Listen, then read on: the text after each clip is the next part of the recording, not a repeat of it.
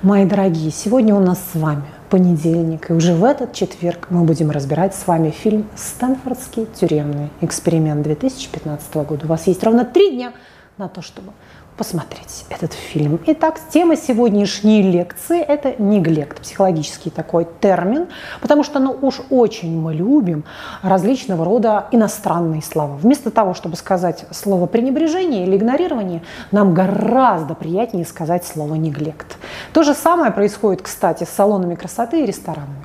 Если ресторатор хочет, чтобы его ресторан пользовался спросом, ему непременно нужно назвать это как-нибудь Джозеф Паб или ресторанты Монте, Де Педро, еще что-нибудь. То есть что-то такое эдакое. Если он просто назовет это бар у Иваныча, навряд ли он будет пользоваться спросом. Но это чисто статистические данные, да, что мы очень сильно отвергаем свое отечественное, нам хочется что-то западное и заморское. Кстати, у мексиканцев этого совершенно нет вообще напрочь. Нет, любой таксист будет слушать мексиканскую музыку, и бар будет называться исключительно мексиканскими какими-то именами, без чего-либо забористого. Более того, даже американцы подворовывают у мексов э, эти названия, всю эту стилистику, все эти шляпы, кухню и так далее. Да?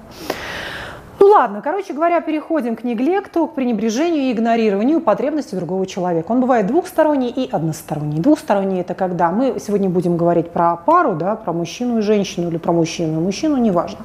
Бывает так, что это односторонний неглект, то есть кто-то один игнорирует потребности своего близкого, а бывает это чаще всего, кстати, это бывает в паре. Но мы свой неглект, как мы издеваемся и психологически насилуем другого человека, совершенно не отслеживаем. Поэтому вы постарайтесь Постарайтесь, пожалуйста, я сегодня буду защищать и обвинять и ту, и другую сторону. Потому что в большинстве своем, если почитать статьи, посмотреть ролики, можно увидеть, что очень идет односторонний, ага, и вот этот вот неглектор, мерзавец, бежать надо от него. Это очень плоско, очень однобоко. Давайте смотреть с самых разных сторон. Почему он так делает, зачем он так делает, да, что этому предшествовало, в какой семье рос этот мальчик или эта девочка. Короче говоря, вот сразу хочу яркий пример привести для того, чтобы для наглядности большей. Да? Недавно был развод Шпаков, и она обвиняла Машу его вот в этом бесконечном неглекте, то есть игнорировании ее базовых потребностей. То есть как это выглядело? Маша что-то хотела делать, Саша ей это запрещал. Правильно же говорю? Маша и Саша. Да? Маша хотела пить кофе, Саша говорил, нет, это вредно. Маша хотела поехать куда-то там с подругами, Саша говорил, нет, давай в другой раз. То есть он игнорирует потребности свои своей жены. Сегодня вот больше будем вот в таком ракурсе это в таком ракурсе это преподносить, да, что муж будет у нас занимать позицию неглектора, потому что это ярко более выражено, что ли. Значит так, неглектор, вот если брать его таким крупным и большим всеобъемлющим словом, вот если брать вот такого на 100% ярко выраженного да, психологического абьюзера, то это папа – это папа, который спасает свою малышку, свою маленькую девочку. Чаще всего он ее берет откуда-то из, из неблагополучной семьи. Это какой-то очень-очень-очень недолюбленный ребеночек. Это маленькая деточка, девочка, которую надо вырасти, спасти, оберегать, которую надо пестовать, заботиться, все возможное, всю свою любовь, всю свои силы в нее вкладывать. Вот это ярко выраженный отец, да, такой очень, его даже называют ласковый убийца, потому потому что он это делает из самых своих как бы лучших побуждений. Но, опять же, это такой ярко выраженный неглектор, потому что в большинстве своем это обычный абьюз, который использует ну, каждый первый, каждый второй мужчина в той или иной степени. И поэтому их разновидностей может быть сколько угодно. И обычный социопатик может делать тот же самый неглект со своей женщиной. Понимаете? Он совершенно не собирается брать за нее ответственность, он не является никаким папочкой для нее, но он будет игнорировать ее потребности. Да?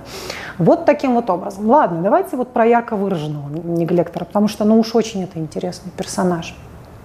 Поскольку я с ним живу 25 лет, я потом в конце нашей беседы расскажу о том, как я с этим справляюсь, как я в этом во всем выживаю, выруливаю, во что это вообще перерастает, как в этом быть. То есть я против того, чтобы радикально бежать от этого абьюзера, бежать от него. Я просто расскажу вам, дорогие мои девочки и мальчики, как в этом жить, как это трансформировать и, в общем, делать все это, переворачивать все это себе только в пользу.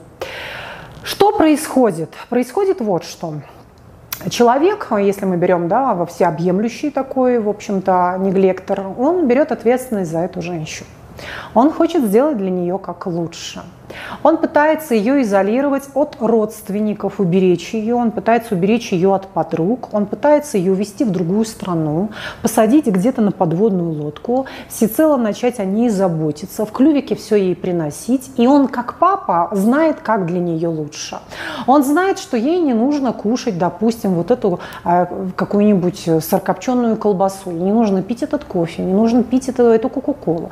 Ей не нужно покупать вот эту ненужную одежду, ей не нужно учиться там, где не нужно, а нужно учиться там, где нужно. То есть он изо всех сил считает обя- за собой быть вот таким обязанным да, и ответственным за эту дитятку, вот за свою женщину.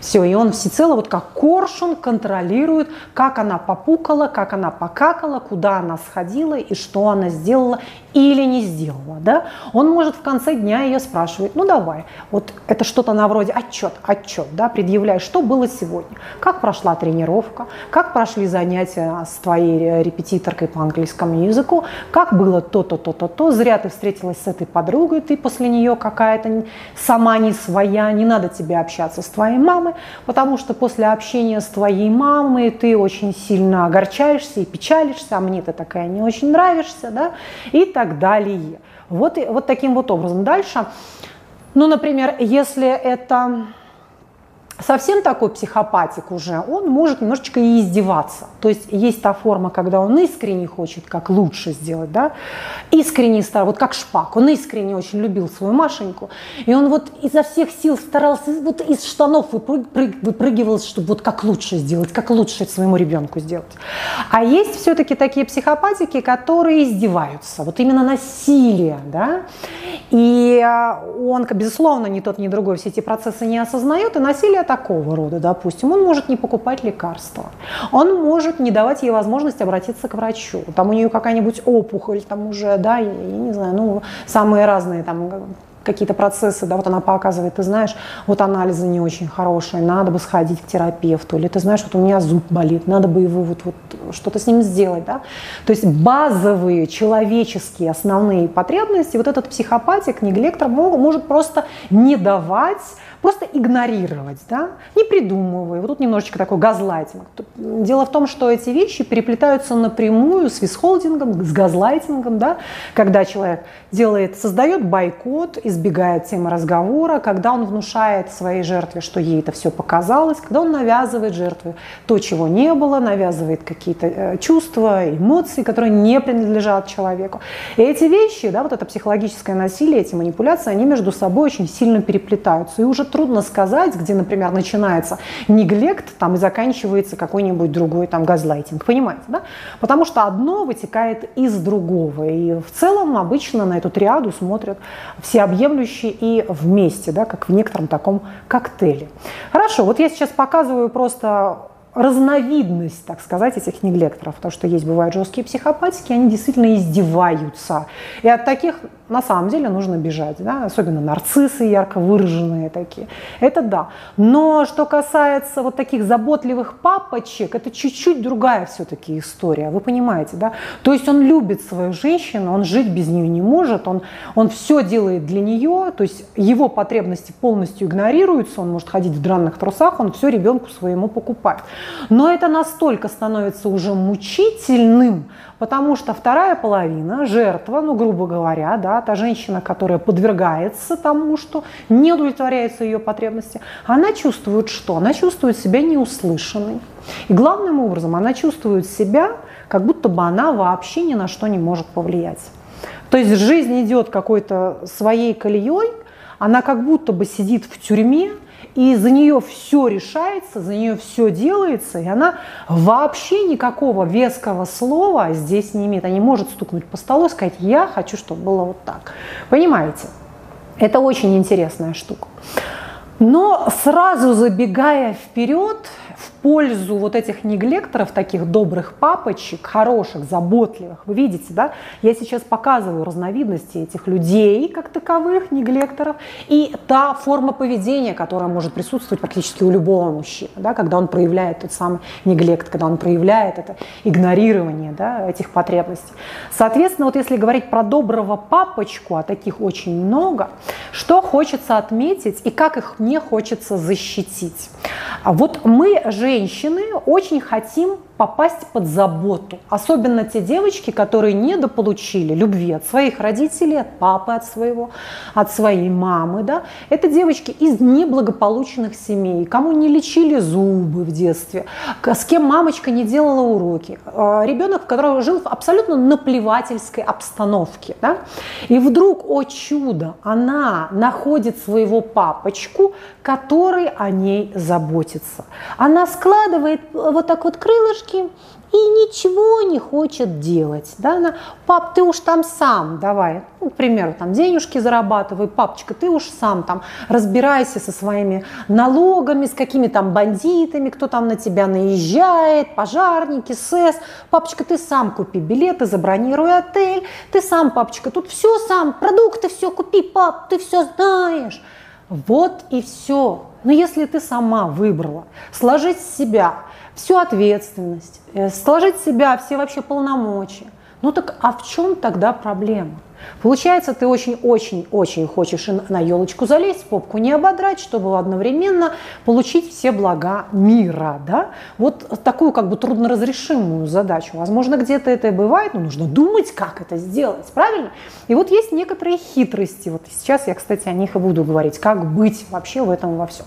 Можно включить панику и говорить, что, блин, я живу с абьюзером, да он мне не дает общаться с мамой, он везде и всюду меня контролирует, 33 раза мне названивает, э, решает, как для меня лучше. Кстати говоря, вот я вернусь к этой теме. У меня была пара очень интересная, причем классическая, вот то, что как раз я говорю про сладкого такого убийцу, заботливого отца, да, Девочка была очень, э, пара у меня, но мы с ними работали не в семейной терапии, а индивидуально сначала работали с женой, а потом, когда жена уже перестала ходить, пришел через какое-то время ее супруг. Да? Соответственно, что он сделал? Давайте посмотрим. Девочка была очень из неблагополучной семьи, безумно красивая такая девчоночка. Он ее уговорил уехать жить в деревню, причем не просто в деревню, а в глухомань. То есть это лес, где они построили роскошный дом, выкопали там озеро собственное, да, и он вот ей сказал, куколка моя. Вот он не хотел, чтобы кто-то его куколку забрал, украл, чтобы эту куколку хоть кто-то вообще лицезрелый увидел, боже ты мой. И он, он искренне ее любил, он хотел как лучше, да, он спас ее из этого ада, в котором она росла, малышку свою. И вот он ей сказал, смотри, это наш прекрасный деревянный дом.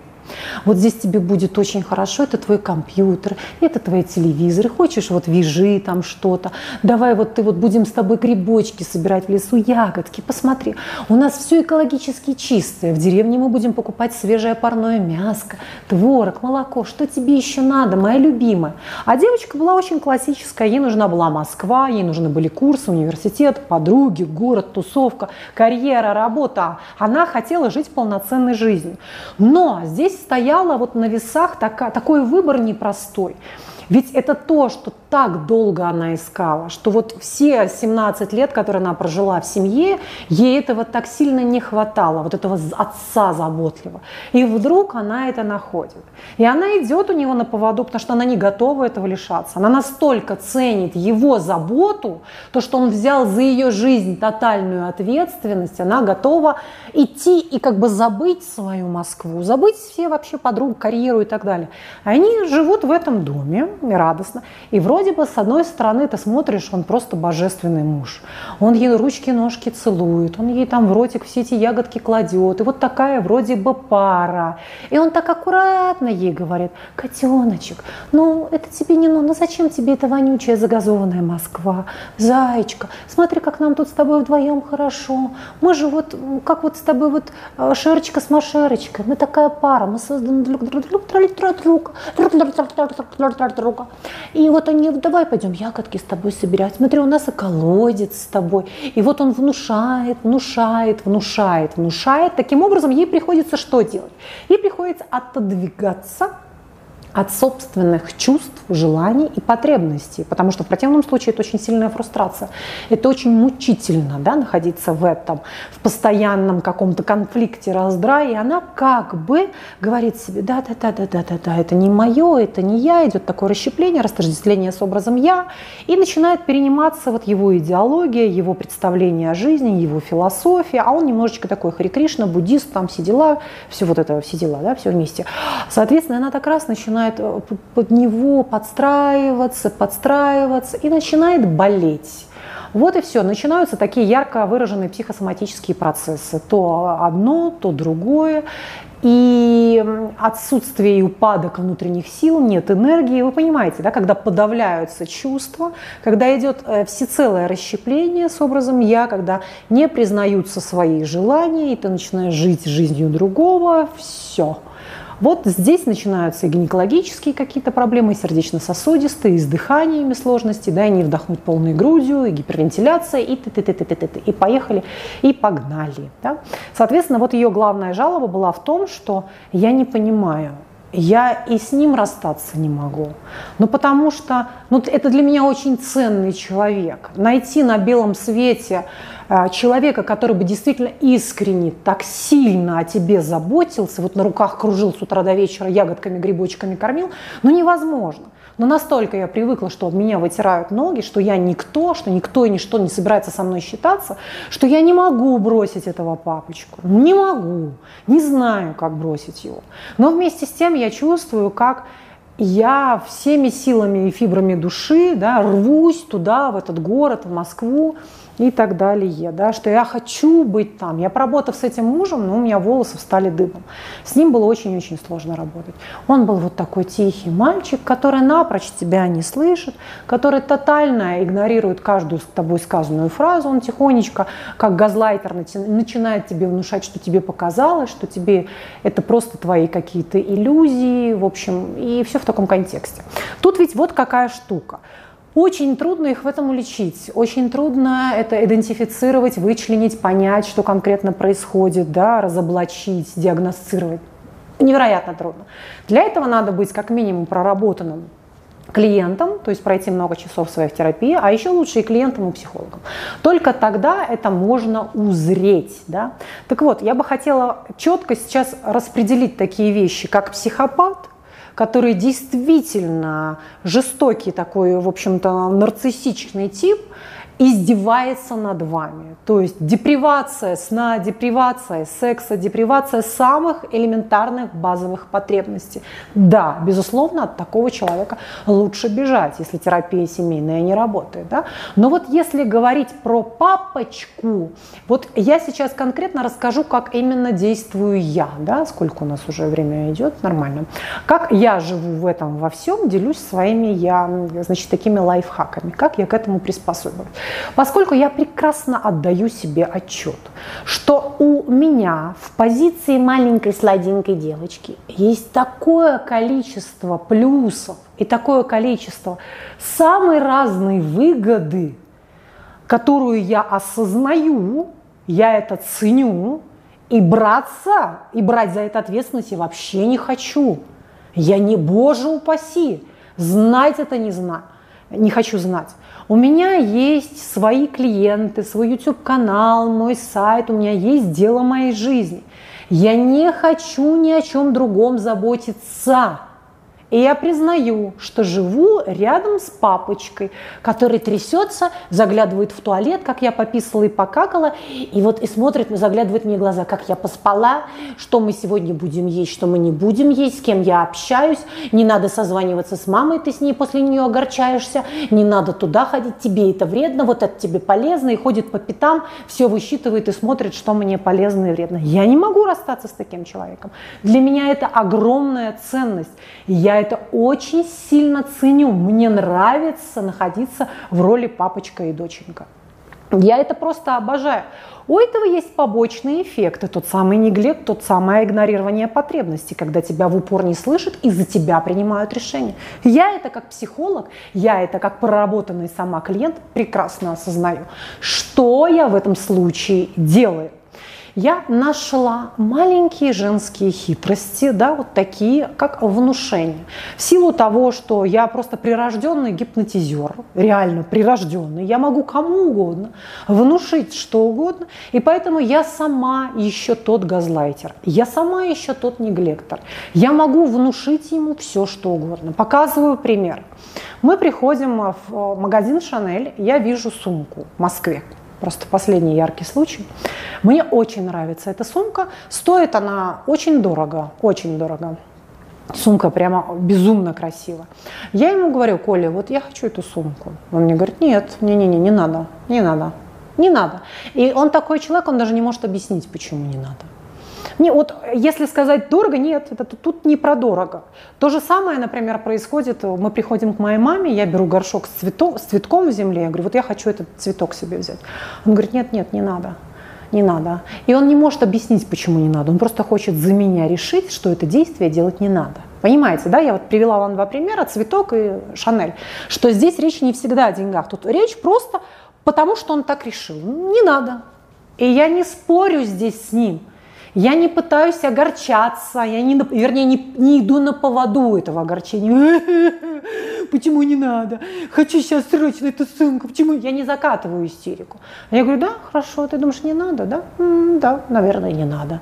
И мы выходим из этого. Но я сама лично смотрю как в этот момент на него, как на душевно больного, как на ребенка. Я знаю, что если мне надо, я это возьму. Просто у меня есть свой женский способ. Дальше проходит какое-то время, вечер, допустим, просто несколько часов. И я так тихонько говорю, да, это была очень хорошая сумка, она качественная, конечно. Проходит еще какое-то количество часов, я говорю, да, другие сумки мне вообще не нравятся, они совершенно, они не сравнятся с той другой. Еще проходит, ну вообще сумки Шанель, они же только дорожают, они, не, они же не дешевеют, поэтому, в принципе, это хорошая инвестиция. Проходит еще какое-то время. Да, эта сумка, она классная, остальные можно выбросить, та-то лучше. Все, достаточно, вот аккуратно так, он даже этого не замечает, это очень фоновое внушение. Поверьте, уходит 2-3 дня, и он говорит, да, слушай, нам, по-моему, надо купить эту сумку. И он думает, что это решение принадлежит ему. Он не помнит те дни, когда шло это внушение, а оно шло. И я это делаю, мне просто это несложно.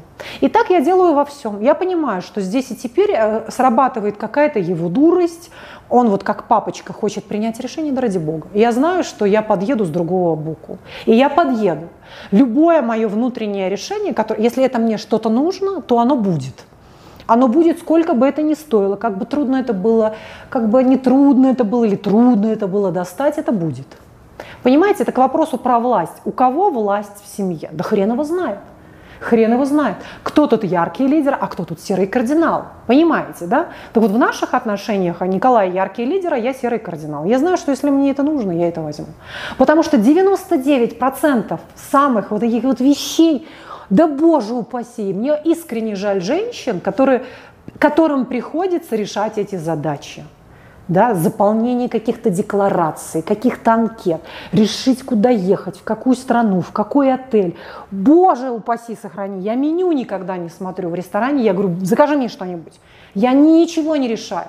И это так мне нравится. Это мой осознанный выбор жить с этим сладким убийцем. Убийцей под названием неглектор. Да? Просто раньше, если раньше он, это вызывало во мне дикую фрустрацию, если это раньше вызывало какую-то неистовую ярость, мне хотелось драться, орать и визжать, что не удовлетворяются мои потребности, то сейчас я смотрю на него как на дурика. Ну, господи, боже мой, тут вопрос просто нескольких часов или нескольких дней. Все.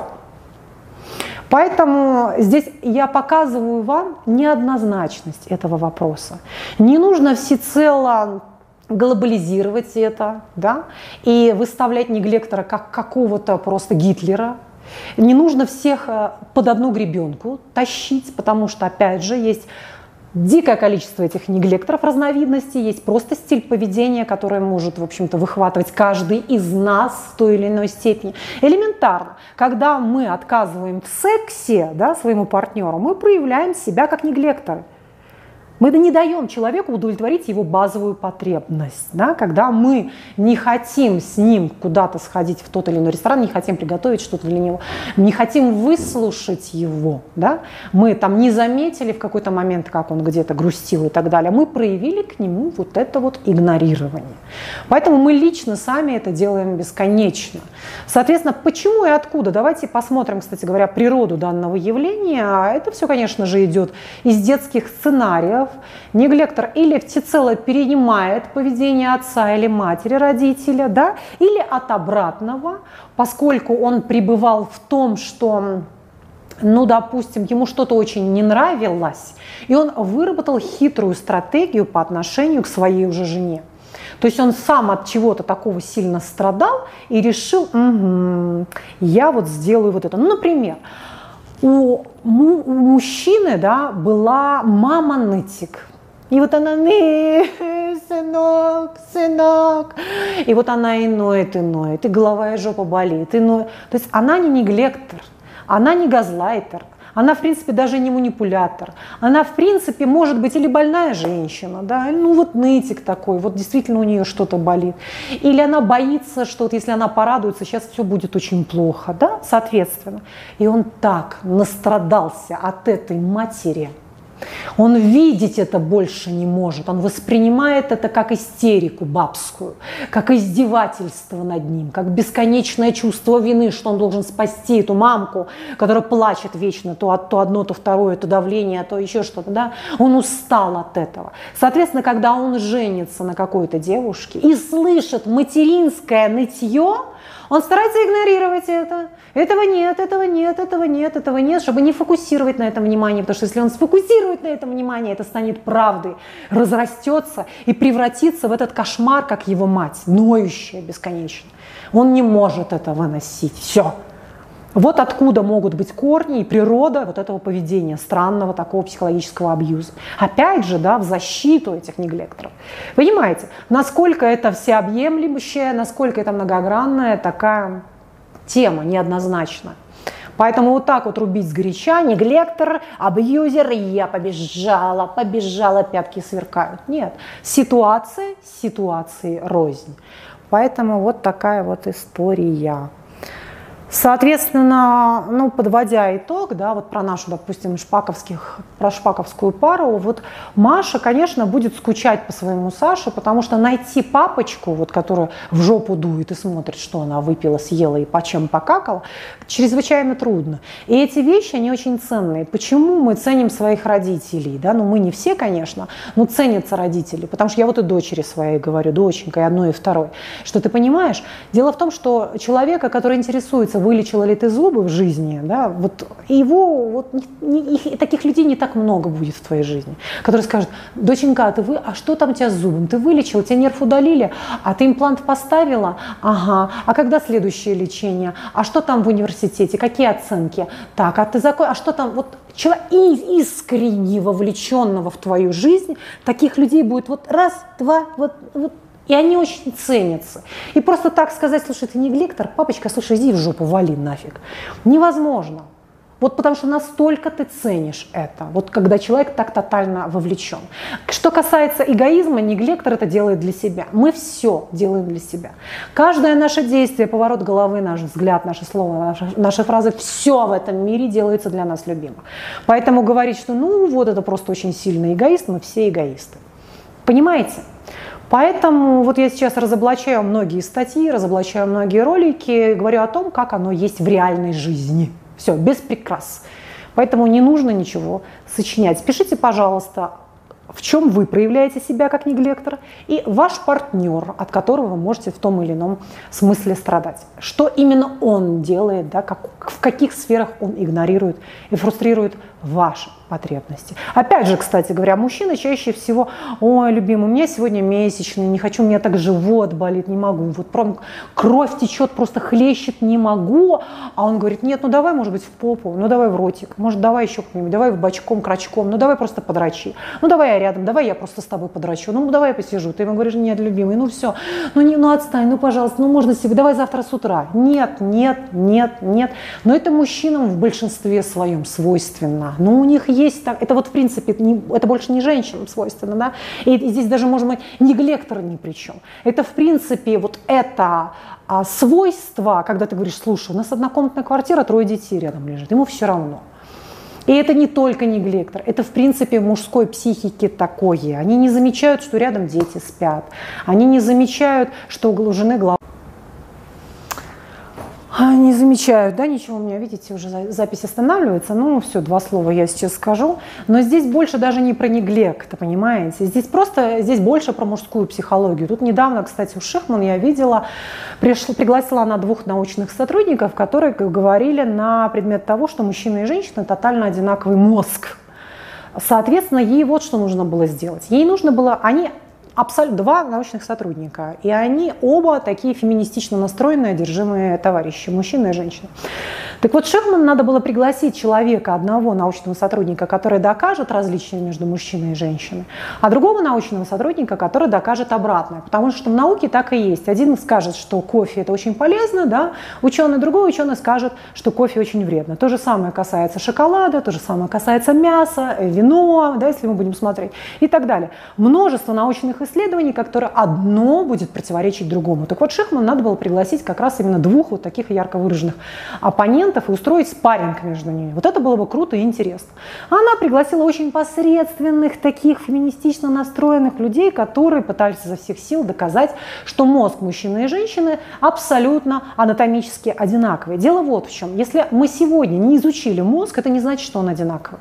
Нужно просто признать свою уязвимость, признать свою э, слабость в этой сфере, что мы мозг вообще не изучили, даже на одну сотую.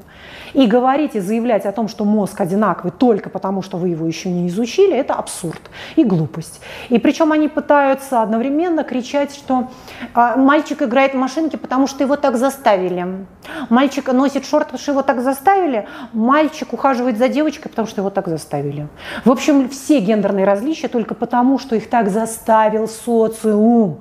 Если бы им дать свободу, то мальчики бы играли в куколки, носили юбочки и, в общем-то, ухаживали бы за другими мальчиками, и все в таком ключе и контексте. И вообще машину мы водим одинаково, а то, что чемпионы мира по шахматам, если будут состязаться друг с другом и выигрывают всегда мужчины, это бред. То, что в физмат идут одни мальчики, это тоже чушь, это потому что мальчикам внушают. А то, что на психфаке учатся в потоке 100 девочек и 2 мальчика, это тоже потому, что так внушают. В общем, всем это все нам внушают, и только социальный фактор играет роль. Все. Отрицается тотально биология, биология никакого отношения к этому не имеет, мы абсолютно равны, равны, равны, ля-ля-ля. Ну, дело в том, что мне, по большому счету, все равно, а, в чем мы там равны, в чем не равны. Меня больше всего ну, что ли, коробит отсутствие реальности, когда из черного пытаются делать белое. Вот это я не люблю. Понимаете, да? Вот это я не люблю. Я признаю четко различия между женским и мужским мозгом. Я вижу очень сильные стороны у женщин и недоразвитость в этом у мужчин. И вижу очень сильные стороны мужчин и недоразвитость в этом у женщин. Понятненько? Вот такая вот история. Кстати говоря, недавно ходила в кино, не помню, напомните мне, как называется этот фильм. Они попали куда-то в пещерку, там обнаружились крокодилы. И им нужно было оттуда как-то выбираться. Сожрали всех мужиков, бабы остались живы. Каким образом это произошло? Легко. Мозг. Это разный мозг. То есть мужчина, ему все было интересно изучить, в каждую дырку залезть, пальцы в розетку засунуть. Мальчики, вот они на стройку лезут, им все интересно. И они гибнут. Правильно? В этой пещере произошло то же самое. Вот они во все дырки лезли, их крокодилы всех сожрали. Что делали женщины? Она интуитивно, она сидит, и у нее волосы на жопе встают, Там нет никакой логики, там нет никакого анализа. Это чуйка, это интуиция. Она чувствует, женщина, что плывет крокодил. Мужчина этого не чувствует. Почему женщина идет к психологе? Потому что она эмпатийна, в отличие от мужчины, у которого приглушена чувствительность. Все, но мужчина это математик, шахматист, аналитик. И это просто, это просто надо признать, и все. Я вижу очень мощную как бы, сторону женщины и очень мощную сторону мужчины. Я вижу, что это два разных, это два разных это две разные планеты. Если вы спросите многодетную маму, которая воспитывала мальчиков и воспитывала девочек, вот у нее было много мальчиков и много девочек, и она вам абсолютно точно скажет, что это разные люди. Совершенно с разным поведением, разным мозгом, разным мышлением. Но Шахман пригласила вот просто вот каких-то очень глупых товарищей, которые вот сидят, это все с дредами, вот это все, знаете, бодипозитив, все дела, вот это. Все мы очень одинаковые и так далее. Короче говоря, вот так. Все, мои котики, вас целую, обнимаю. Мы разобрали с вами очень интересную тему. В четверг еще раз, да, Стэнфордские тюремные эксперименты будем с вами разбирать. Было безумно классное исследование, поэтому обязательно его посмотрите. Как вам мое платье? Оно безумно длинное, кстати. Это такое платье. Видите, какой у него шлейф? Вот надо будет сделать в нем. Очень будет красиво смотреться с какими-нибудь белыми кедиками, кроссовочками. Да? Оно длиннющее до пят. Такое трикотажное, тяжелое такое. Очень благородное. Все, мои любимые, подписывайтесь на мой YouTube-канал, заходите на мой сайт раникостепанова.ком и подписывайтесь на меня в Instagram, Telegram и во всех других социальных сетях. Все ссылочки будут внизу под видео в описании.